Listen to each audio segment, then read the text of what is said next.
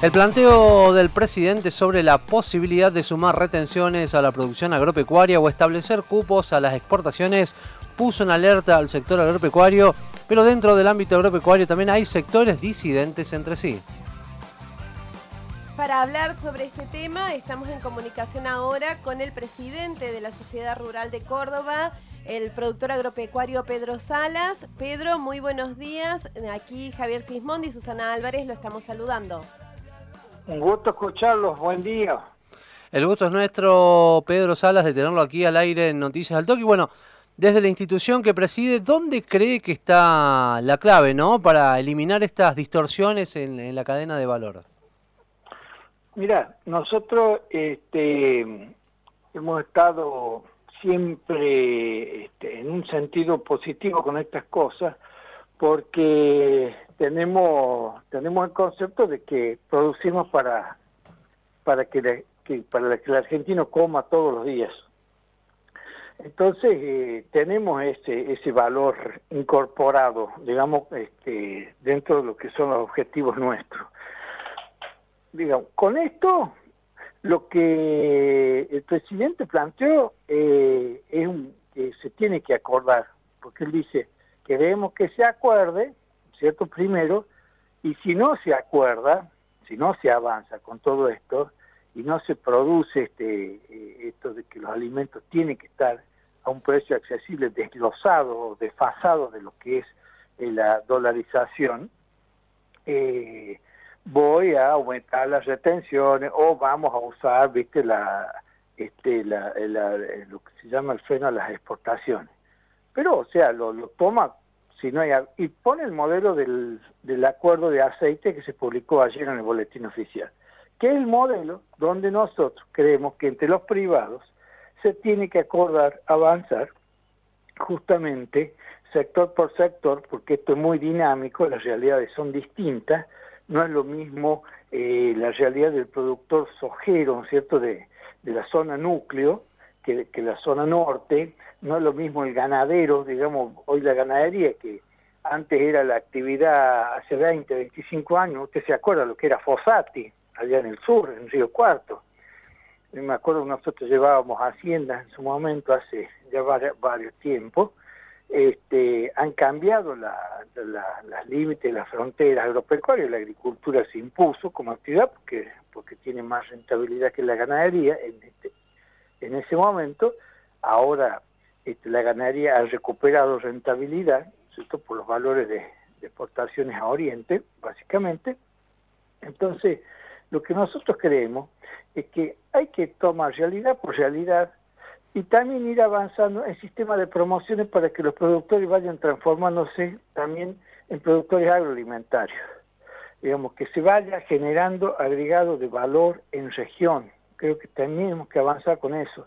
Este, Pedro, disculpe, porque justo lo que usted está marcando, lo del agregado de valor, eh, para eso se tienen que dar una serie de condiciones y precisamente el, eh, usted hablaba que el presidente eh, supeditó las posibles medidas a un acuerdo o no. El tema es que el presidente pone el eje en que no se trasladen los precios internacionales a los locales, pero hay grandes sectores o un amplio sector del mundo agropecuario que habla de que se reduzca la carga impositiva.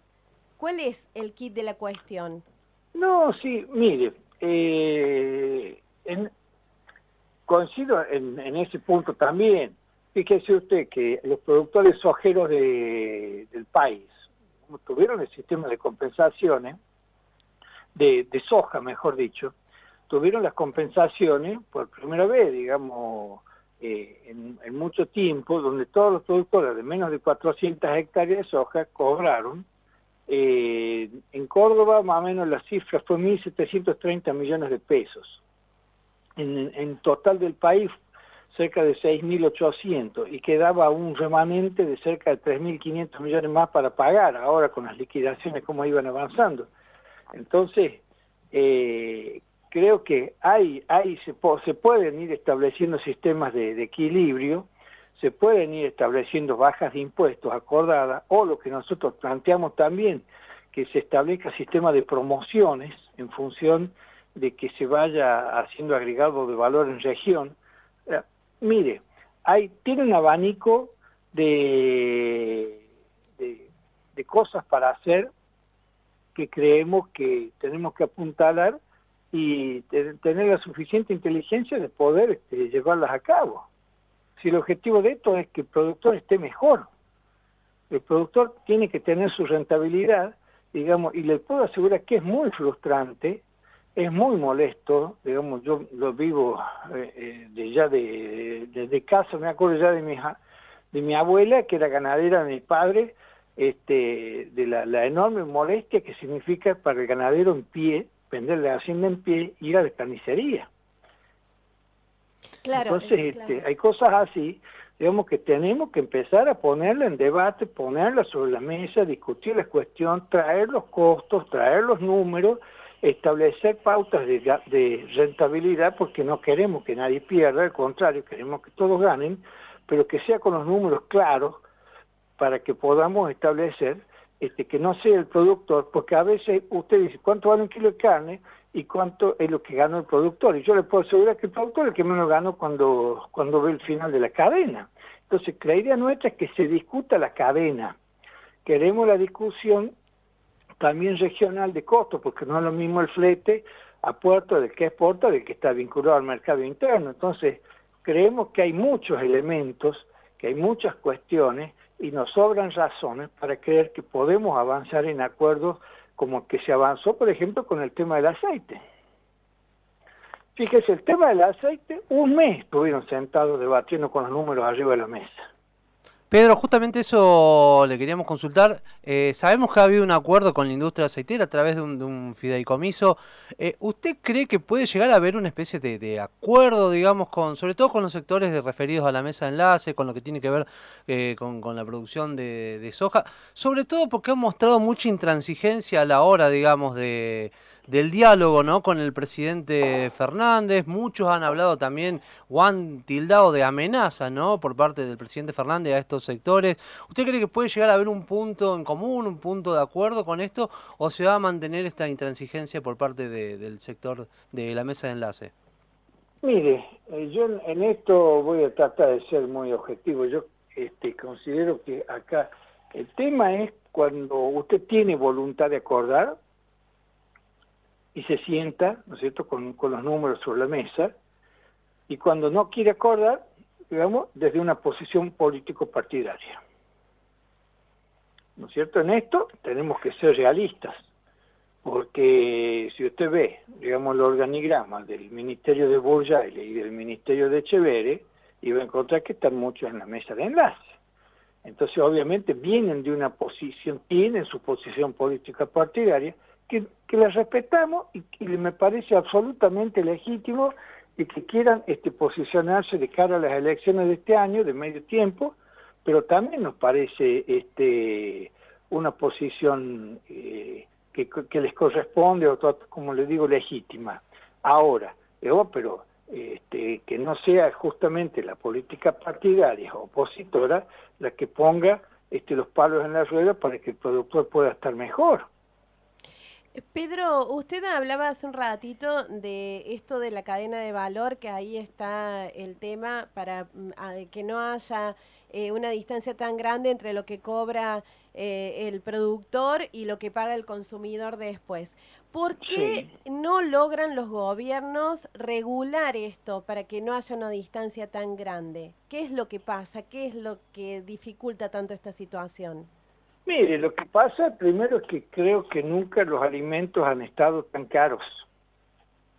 O sea, eh, yo siempre pongo el ejemplo, mire, antes ayer fui al supermercado, pagué un kilo de hierba 413 pesos. ¿Usted cree que el productor recibió 40 pesos el kilo de hierba? El yerbatero que está todo el día, digamos, ahí, este, allá en Misiones, Corrientes, cuidando la, la planta. Seguro que no. Entonces, este, pero hoy día, como se eh, realmente nos asusta ir al supermercado, porque eh, yo por primera vez en mi vida voy con la calculadora en la mano. O sea, eh, es una cosa este, increíble, los mismos precios de la carne, los mismos precios este, en general. Entonces, y de los alimentos, digo, y alimentos en Argentina, o sea, somos, producimos alimentos para 400 millones de, personas y, no podemos tener la inteligencia y la capacidad suficiente como para que no, no le falte a los nuestros todos los días. O sea, es un principio básico, ¿no es cierto?, de convivencia incluso de un país. si pretendemos este, tener un país en serio, lo primero que tenemos que garantizar es que se coma por lo menos, por lo menos tres veces por día. Pedro, ¿y, ¿y por qué cuesta llevar adelante esto? Qué pregunta, ¿eh? Mire usted, qué pregunta. Yo creo que este, tiene que justamente empezar a sentarse sentarse este, los, productores, los fabricantes, los distribuidores, los transportistas, los fasoneros, los, como en el aceite. Por eso, a mí el tema del aceite se sentaron todos los privados, acordaron el fideicomiso y lo administran los privados, y lo distribuyen y lo acuerdan entre los privados. O sea, este, el gobierno simplemente le dijo, muchachos, siéntense, traten de acordar, lo trajeron al modelo, este, pareció bueno. Eh, yo estuve en el, ministerio la semana pasada, nos dijeron, estamos cerrando, dice el tema del aceite, faltan detalles. Y, la verdad que, este, que nos pareció una excelente noticia. Por eso dijimos, lo cierto se puede aplicar para el resto. ¿Por qué no podemos aprovecharlo? O sea, si tenemos esta herramienta de trabajo, de estudio, de responsabilidad, de negociación, de obviamente siempre en esto la frazada es corta, porque alguno dice me, me, este, me quedo con los pies o, me quedo con la garganta al aire. Entonces, este, eh, creo que tenemos que tener, poner la voluntad y, y, también ser conscientes de la realidad actual que tenemos en este momento en un mundo en crisis. Tenemos, fíjese, uno se pone a ver los noticieros internacionales y realmente este, se está pasando muy mal por la situación de la pandemia. Y creo que tampoco de eso he escuchado a mucha dirigencia rural tener una mirada responsable. Digamos, algunos hasta han negado la pandemia, otros negaban la vacuna, o sea, y creo que en esto tenemos que tener una actitud ciudadana este, vinculada y este, dentro del ámbito que nosotros estamos. No podemos, estar, no podemos actuar irresponsablemente en medio de esto donde está en juego nada más que la vida. Recordamos a la audiencia que estamos en comunicación con el presidente de la Sociedad Rural de Córdoba, Pedro Salas. Pedro, la última. Eh, el presidente habló y todos conocemos que eh, es necesario que el sector exporte para que entren dólares al país. Pero también se empieza a conocer que eh, hay posibilidad de encontrar esos dólares en los barcos que se van de los puertos del de Rosario y no pagan lo que deberían pagar, en los camiones que contrabandean soja, en la, en la minería que no está debidamente regulada. ¿No cree que ahí se deberían buscar los dólares? Yo creo que a todas las declaraciones juradas esas que se hacen ante AFIP de los puertos de los exportadores se deben abrogar, no derogar, abrogar. O sea en derecho es más dura la medida. Directamente este, tiene que haber controles y tiene que haber satélite instalado ahí arriba, este, tiene que este, tiene que haber una, una mirada muy, muy cercana no podemos permitir como país, digamos, que semejante eh, hemorragia, porque yo lo que cuento es que ningún país del mundo crece con la hemorragia, digamos que se pretende que, y, eso que lo tenemos, porque tenemos fuga de capital, hemos pasado, todo el, gobierno macrista se ha fugado una deuda externa, se ha fugado la, la deuda del Fondo Monetario, este, se han enfocado como nunca, ¿no es cierto? O sea, este, es como un cuerpo sin sangre. Y tenemos un sistema financiero que obviamente es complemento de todo eso. Entonces, nosotros creemos que tiene que haber un control sobre eso, todos los puertos, como usted lo dice correctamente, lo comparto, sobre la minería, no puede, yo creo que las provincias no están en condiciones solamente de, controlar la minería, la mega minería, tiene que haber este, un, control muy fuerte de, parte de, la fiscal, de, la, de los organismos fiscalizadores para determinar cuánto lo que realmente cobrarle retención a las minerías, digamos, porque no nos deja nada, entonces, y se llevan todo, este, y también tenemos que tener una política activa de promociones eh, impositivas de desarrollo regional.